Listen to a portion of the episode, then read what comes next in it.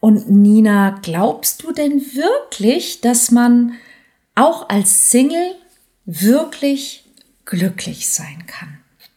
Das hat mich neulich jemand gefragt und das bin ich schon ganz oft gefragt worden. Und die Antwort auf diese Frage, die möchte ich dir heute in etwas ausführlicherer Form hier im Podcast geben. Also hör rein.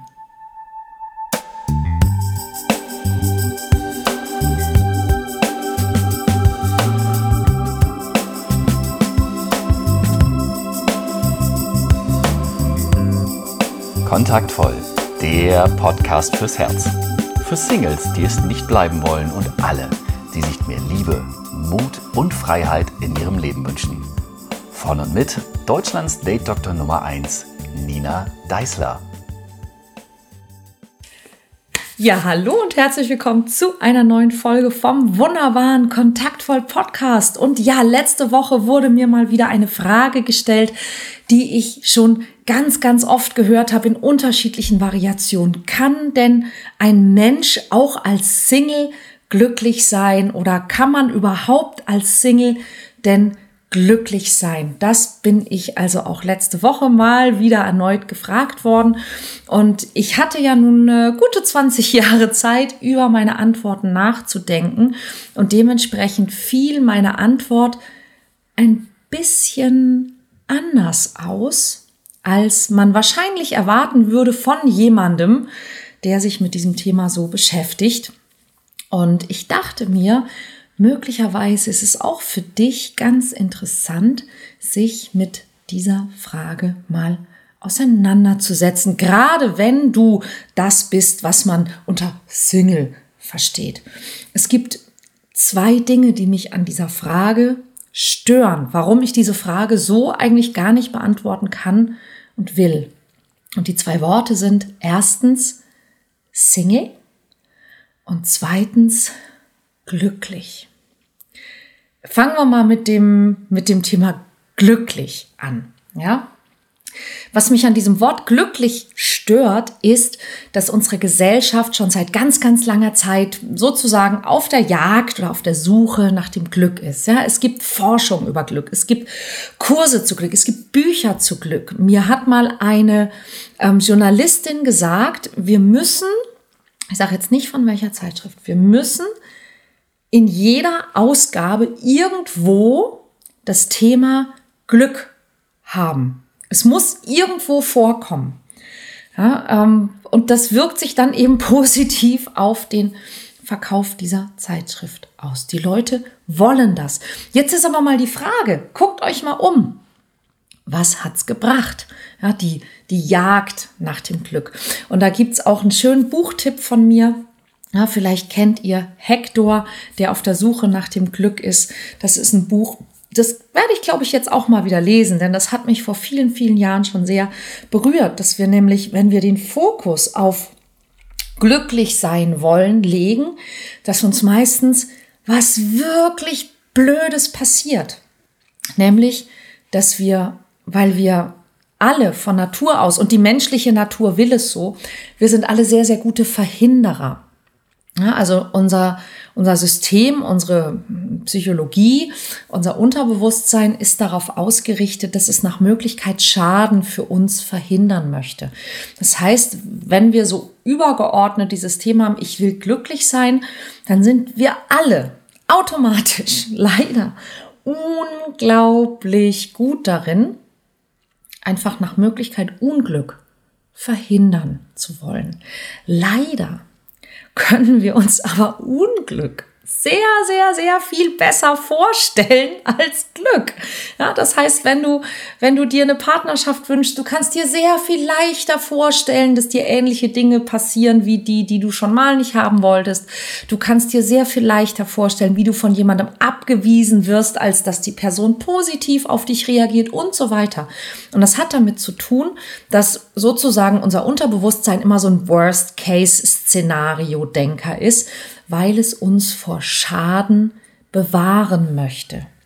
Das heißt, wenn wir also auf der Jagd nach dem Glück sind, wenn wir glücklich sein wollen, dann tun wir ganz häufig viele Dinge nicht, von denen wir uns statistisch ausrechnen können, dass sie uns vielleicht unglücklich machen würden. Und da liegt das Problem, denn ein Leben, und das habe ich glaube ich schon öfter gesagt, das muss ich noch ganz oft sagen, hat vier Säulen. Wir können in unserem Leben im Grunde, wenn man es auf der Metaebene betrachtet, vier Dinge tun. Wir können wachsen, lernen, helfen und Spaß haben. Und viele, viele Menschen möchten natürlich, wenn es irgendwie geht, Spaß haben. Und das Spaß haben ist alles drunter, was uns auch im ersten Moment, woran wir denken, wenn wir an Glücklichsein denken, ja, an heitere Momente, an tolle Reisen, an Konzerte, an Treffen mit Freunden, an großartigen Sex, an Knutschen, an Verlieben, an all die Dinge, an diese Spitzen. Ja, wir erinnern uns, wenn wir, wenn wir an Glücklichsein denken, an so Dinge, wo wir gelacht haben, wo wir froh waren, wo wir vielleicht sogar geweint haben, wo wir gerührt waren. Nur um an diese Momente zu kommen, ist es eben auch nötig, zu helfen, zu lernen und zu wachsen. Ja, und ich gebe mal wieder eins meiner Lieblingsbeispiele. Für mich ein, ein ganz großer Moment, der mich wirklich glücklich gemacht hat. Und ich sag dir, ich habe wirklich, ich habe geweint in dem Moment, war, als ich morgens um wie, wie viel es gewesen sein, 6.30 Uhr in 4235 Metern Höhe dieses Schild angefasst habe, ich muss immer anfassen, auf dem Welcome to Annapurna Base Camp stand. Als ich es geschafft hatte, im Himalaya Annapurna Base Camp zu erreichen. Und ich habe wirklich, ich habe geweint. Ich war so mega glücklich. Ja, ich habe ich habe wirklich Tränen vergossen. Ich war erleichtert. Ich war ich war stolz auf mich. Ich war froh. Ich ich war voller die Engländer sagen immer in awe, also in einem Zustand von, von totaler Überwältigung von diesem Anblick des, des Sonnenaufgangs, wenn so lauter Achttausender um dich rum sind und du selber schon auf über 4000 Metern bist. Aber warum, warum war ich da so glücklich? Das kann ich dir sagen. Ja, weil ich vorher sieben Tage lang ständig gewandert bin, um dahin zu kommen. Und ich habe geschwitzt und ich hatte Schmerzen und ich war müde und ich habe auf komischen Matratzen geschlafen und, und, und. Ja, das heißt, ich habe mich auch ein Stück weit gequält, um da hinzukommen. Ich musste wachsen, um da hinzukommen. Und es war nicht sicher, dass ich es schaffe. Ja, es war nicht von vornherein klar. Ich bin da nicht einfach so hin und so, ich eh schon dreimal gemacht, mach ich eh. Es war nicht sicher, dass ich es schaffe. Ich musste auch vorher zum Beispiel 15 Kilo abnehmen, dass ich es schaffe. Das heißt, ich habe unglaublich viel eingesetzt, um das zu schaffen. Ich musste lernen und ich musste wachsen. Und dann war dieses Wahnsinnsglücksgefühl das Ergebnis davon. Und das ist, was wir, wenn wir quasi aufs Glücklichsein fokussiert sind, was wir uns oft nehmen, weil wir eben dann nicht gut lernen können, weil wir nicht gut wachsen können oder weil wir eben auch vielleicht nicht helfen können. Und das mit dem Helfen zum Beispiel ist ein Thema, da geht es um das Thema auch Selbstwert. Und zwar nicht zu helfen, um was vom anderen zurückzukriegen, sondern um zu helfen, um einen, einen Beitrag zu leisten. Und das sind die, die vier Spielarten. Und wir vergessen einfach manchmal, dass das Lernen und das Wachsen und auch das Helfen Dinge sind, die, die am Ende viel, viel mehr vielleicht dazu führen, dass wir glücklich sind, als das Spaß haben, als die Momente, an die wir vielleicht denken, wenn wir an Glück oder an Glücklichsein denken. Und ich liebe diesen Song von der Hamburger Band Ketka, vielleicht kennt dass der ein oder andere ähm, zu erkennen, dass man glücklich war, ist leicht. Zu erkennen, dass man glücklich ist, ist Kunst. Der Song heißt Anders als gedacht, der ist schon relativ alt, aber ich liebe diesen Song, in dem es eigentlich darum geht, dass eine, eine Beziehung jetzt endet und dass man eben dann merkt, hm, ja, dass man glücklich ist, zu erkennen ist wirklich Kunst. Man guckt immer eher vielleicht zurück. Ja, wir suchen unser Glück eben in diesen Spitzen und in diesen, in diesen Spaßmomenten und in diesen rauschhaften Gefühlen von, von Erfolg, von Verliebtheit, von irgendwelchen großen Ereignissen. Aber in Wahrheit ist das Glück eben oft etwas, was man erreicht dadurch, dass man vorher einen Einsatz hatte, dass man gewachsen ist, gelernt hat, etwas gewagt hat. Ja, oder es ist diese retrospektive Erkenntnis, wenn man eben sein Leben zurückblickt und bemerkt, dass man trotz allem vielleicht auch ja, ganz glücklich war und sein kann. Und das ist, was ich zum Beispiel auch in diesen zwei Pandemiejahren jetzt gemerkt habe, dass ich ganz oft gedacht habe, boah, ja, anstrengend. Aber dass ich, wenn ich jetzt zurückblicke, und ich habe zum Beispiel so eine, so eine App auf dem Handy, wo ich jeden Tag eine Sekunde, ein kleines Filmchen, was nur eine Sekunde dauert, abspeichern kann. Und ich bemühe mich, dass ich das regelmäßig mache. Und ich schaffe es vielleicht nicht an allen 365 Tagen, aber doch an ziemlich vielen. Und ich mache das jetzt seit hm, Anfang oder ja, seit so Februar letzten Jahres und habe mir jetzt am Jahresende diesen Film angeschaut und dachte, wow, das war ein ziemlich cooles Jahr. Das war, das war toll. Das war nicht nur eigentlich ganz gut, es war ein tolles Jahr. Wie viel habe ich trotz allem erlebt und gemacht und auch gelernt? Ja, und wie viele Menschen habe ich trotz allem getroffen und wie viel habe ich trotz allem machen können? Und es hat mich nachträglich noch sehr, sehr glücklich und sehr dankbar gemacht. Ja, und wenn wir uns an diese, an diese vier Elemente erinnern, ja, dass wir eben wachsen, lernen, helfen und oder Spaß haben können und dass all diese Dinge dazugehören, dann bringt uns das voran. Ja, auch wenn Lernen und Wachsen vielleicht nicht immer Spaß macht. Ja. Und wenn du vielleicht in der Vergangenheit schon ab und zu enttäuscht worden bist, wenn also und, und was heißt Enttäuschung oder Verletzung? Im Grunde, wenn wir ganz ehrlich sind, brechen wir es auf eine Sache runter. Verletzt oder enttäuscht zu werden heißt immer eine Situation und oder ein Mensch hat sich nicht so entwickelt, wie du es dir gewünscht oder wie du es erwartet hast. Und ja, natürlich tut es weh. Oh Gott, ja. Ja, und das ist genau der Punkt. Es tut weh und wir haben Angst vor vom Wehtun. Wir haben Angst vor Enttäuschung. Wir haben Angst vor Schmerz. Wir wollen nicht, dass es weh tut. Das ist total natürlich. Jeder hat das. Was wir dann aber tun, ist, dass wir dann versuchen, diese Situation dadurch zu vermeiden, dass wir diesen Menschen aus dem Weg gehen. Dass wir sagen, zum Beispiel, ähm, ich bin in einer Beziehung verletzt worden, weil der andere nicht das gemacht hat, was ich mir von ihm gewünscht habe. Und dann gehen wir Beziehungen aus dem Weg. Warum?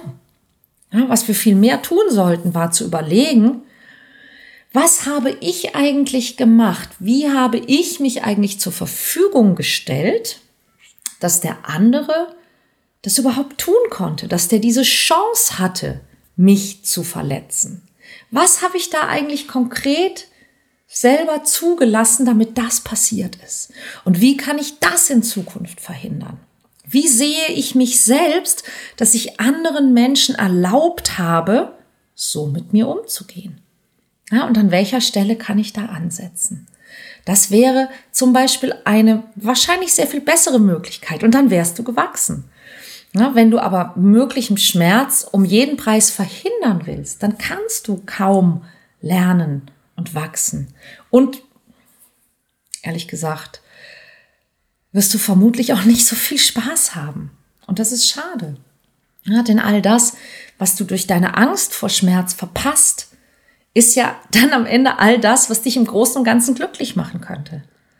Denn du würdest ja nicht immer enttäuscht werden, ja, sondern du könntest eben lernen und wachsen und helfen und Spaß haben. Und damit dann bessere Beziehungen, mehr Erfolge und am Ende vielleicht auch mehr Glück zu erleben. Es geht also nicht darum zu versuchen, glücklich zu sein, sondern es geht vielmehr darum, das ganze Leben zu leben, ein erfülltes Leben zu leben. Ja, die ganze Erfahrung, sich auch den unbequemen Themen zu stellen, auch zu gucken, wo ist in diesem Thema vielleicht mein Teil der Verantwortung, den ich übernehmen kann, um eben kein Opfer mehr zu sein. Ja, es gibt, es gibt im Grunde gibt es drei Möglichkeiten, wie du dich selbst sehen kannst. Du kannst dich als Opfer sehen. Du kannst dich als Kämpfer sehen. Oder du kannst dich als, als Wachsender oder Wachsende sehen. Und es liegt ganz bei dir, aber die Art und Weise, wie du dich siehst, wird einen Einfluss darauf haben, wie glücklich du bist, wie du wachsen kannst, wie du lernen kannst. Und dann kannst du eben bemerken, dass am Ende all diese Dinge, nämlich erfüllt zu leben, ganz zu leben, mit allem, was dazugehört, nicht nur Glück, sondern auch innere Freiheit bedeutet. Ich hoffe, das macht jetzt irgendwie auch Sinn für dich. Und dann kommen wir zu dem anderen Part. Also das ist der Grund, warum ich mich an diesem Wort glücklich störe, weil, weil eben glücklich, da komme ich zu dem Thema Single. Ja? Also glücklich zu sein hängt für mich nicht mit dem Beziehungsstatus zusammen, hängt für mich nicht mit der Schublade zusammen, in die wir gesteckt werden, denn und da sind wir bei, was stört mich an dem Begriff Single? Unsere Gesellschaft scheint ja nach wie vor Menschen, was das angeht, so in zwei Schubladen zu stecken. In Beziehung oder Single. Ja, und das mit dieser inneren Haltung, dass in Beziehung das Normale ist. Also alle Menschen zwischen 25 und 75 sollten in einer Beziehung sein. Ja, während das Single-Sein offensichtlich so eine Art behandlungsfähiger Zustand ist, ja, den der Betreffende natürlich möglichst schnell in den Griff bekommen sollte. Du bist Single, warum? Ja, wenn andere Leute, ne, also du bist in Beziehung, warum? Ja, könnte man ja auch mal machen. Und ja, ich meine, das ist eine gewagte These für jemanden, der in Beziehung ist. Ich bin seit 14 Jahren mit meinem Mann zusammen, aber jetzt kommt's. Ja, ähm, ich wende mich ja auch mit meinen Angeboten an Singles und trotzdem finde ich diesen Begriff doof. Ja, ja, weil er eben dazu verlockt zu sagen, kann man als Single glücklich sein? Du könntest genauso gut fragen, kann man denn glücklich sein, wenn man 14 Jahre mit derselben Person zusammen ist? Ja, und die Antwort lautet nein. Also nein im Sinne von, es hat damit nichts zu tun. Ich bin 14 Jahre mit Claudius verheiratet und ich war in diesen 14 Jahren so oft so unglücklich.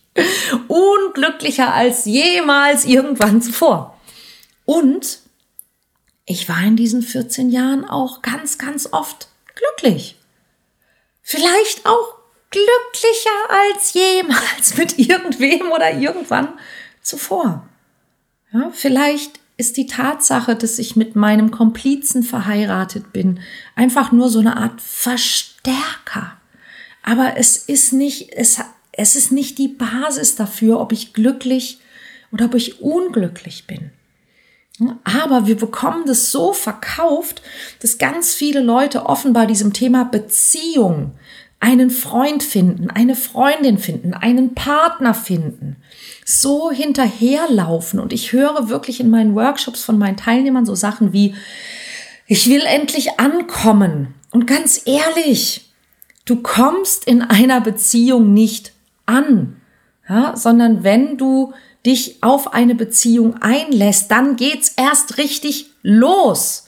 Glaubt mir, diese Nummer mit Hafen der Ehe, das ist Verarsche. Das ist kein Hafen. Ein Schiff ist im Hafen sicher, aber dafür ist ein Schiff nicht gebaut.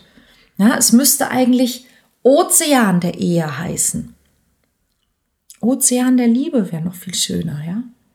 Aber es ist nicht, es ist kein Hafen. Du kommst nicht an. Ja, du kommst vielleicht bei einer Person an, Aber dann geht die Reise los, dann geht eine neue Reise los. Ja, es geht so weit, dass Leute uns manchmal sagen, ich will endlich die oder den richtigen finden. Mein Lieblingsbegriff, ich wünsche mir eine feste Beziehung. Ich glaube, das habe ich auch schon ab und zu im, im Podcast gesagt. Ne? Fest muss sie sein, fest. Das ist immer eins meiner meiner Lieblings-Running Gags, wenn jemand sagt, ich wünsche mir eine feste Beziehung. Hey, wie wäre es, wenn die Beziehung glücklich wäre? Ja, wenn die Beziehung erfüllt wäre, wenn die Beziehung, weiß ich nicht, aber wünsch dir doch nicht eine feste Beziehung. Ja, da, da spricht doch eigentlich aus dem Wort heraus schon alles. Ich glaube einfach nicht, dass jemand freiwillig bei mir bleiben würde, also muss die Beziehung fest sein, damit der andere nicht geht, so wie fest an die Heizung gebunden oder so. Oder noch schlimmer, ich will endlich einen Haken an diese Sache mit der Partnerschaft machen. Oh mein Gott. Und für mich, für mich sieht es halt so aus. Ja, also wie ich das selber gerade schon gesagt habe. Guck dich doch mal um. Wie viele Leute kennst du, die so eine klassische monogame Zweierbeziehung haben, aber überhaupt nicht glücklich und zufrieden sind? Ja, wie viele Paare leben so nebeneinander her und sind nur noch zusammen, weil sie sich vielleicht ab und zu auf dieselbe Fernseh- oder Netflix-Serie einigen können? Ja, wie viele haben sich nichts mehr zu sagen oder leben, wie wirklich ein Paar, das ich kenne, schon lange nicht mehr in einer Partnerschaft, sondern in einer gepflegten Gegnerschaft. Ja, die sind, glaube ich, seit 30 Jahren zusammen und die sind so verbiestert, dass sie im Grunde keine Freunde und auch keine Freude mehr haben. Aber die gelten offiziell als in einer Beziehung. Und ich glaube, die sind nur noch zusammen, weil, weil, also die lassen sich nicht scheiden, weil sie es dem anderen nicht gönnen. So würde ich doch nie leben wollen. Und dazu gesagt, es gibt im 21. Jahrhundert so viele Beziehungsformen, die jenseits dieser klassischen monogamen Zweierbeziehung möglich sind. Und das ist auch gut so. Ja, man muss nicht anstreben, jetzt eine Person zu finden, mit der man dann Kinder zeugt, sich ein Kombi kauft und ein, und ein Reihenhaus baut oder sowas. Ja, es ist natürlich schade, wenn man, wenn man das macht, weil man denkt, es müsse halt so sein und dann merkt, ja, aber nicht für mich. Ja, weil man eben nicht wachsen und lernen kann in diesem Kontext. Oder genauso bescheuert ist, wenn man sich total schrecklich fühlt, weil man es nicht hinkriegt. Das ist doch traurig. Grundsätzlich besteht ein Leben, ja, aus guten Beziehungen.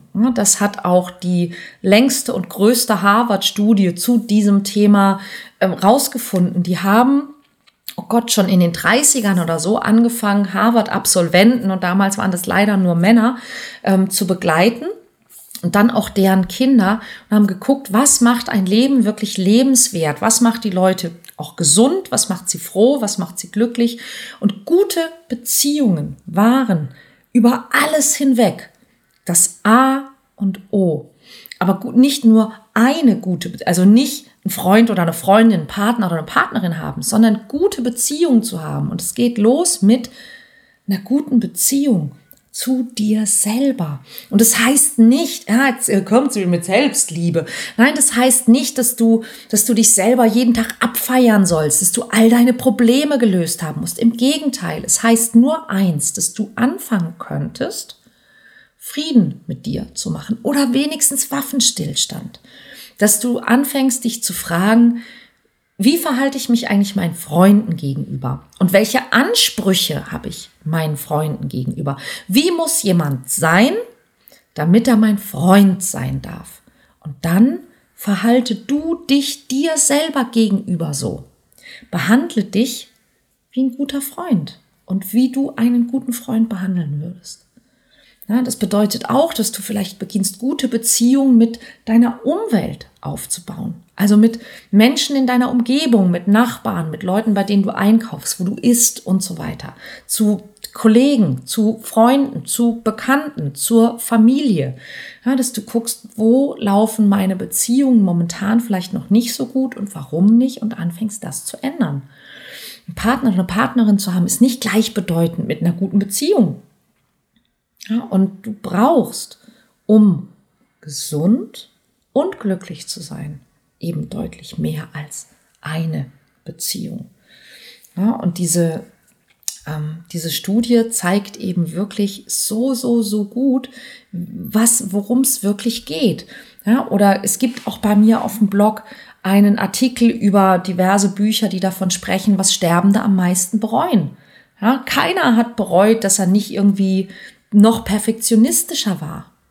Ja, sondern alle haben bereut, dass sie nicht ähm, sich mehr mit, mit Freunden und Familie und so weiter beschäftigt haben, nicht öfter Dinge getan haben, die ihnen Freude gemacht haben.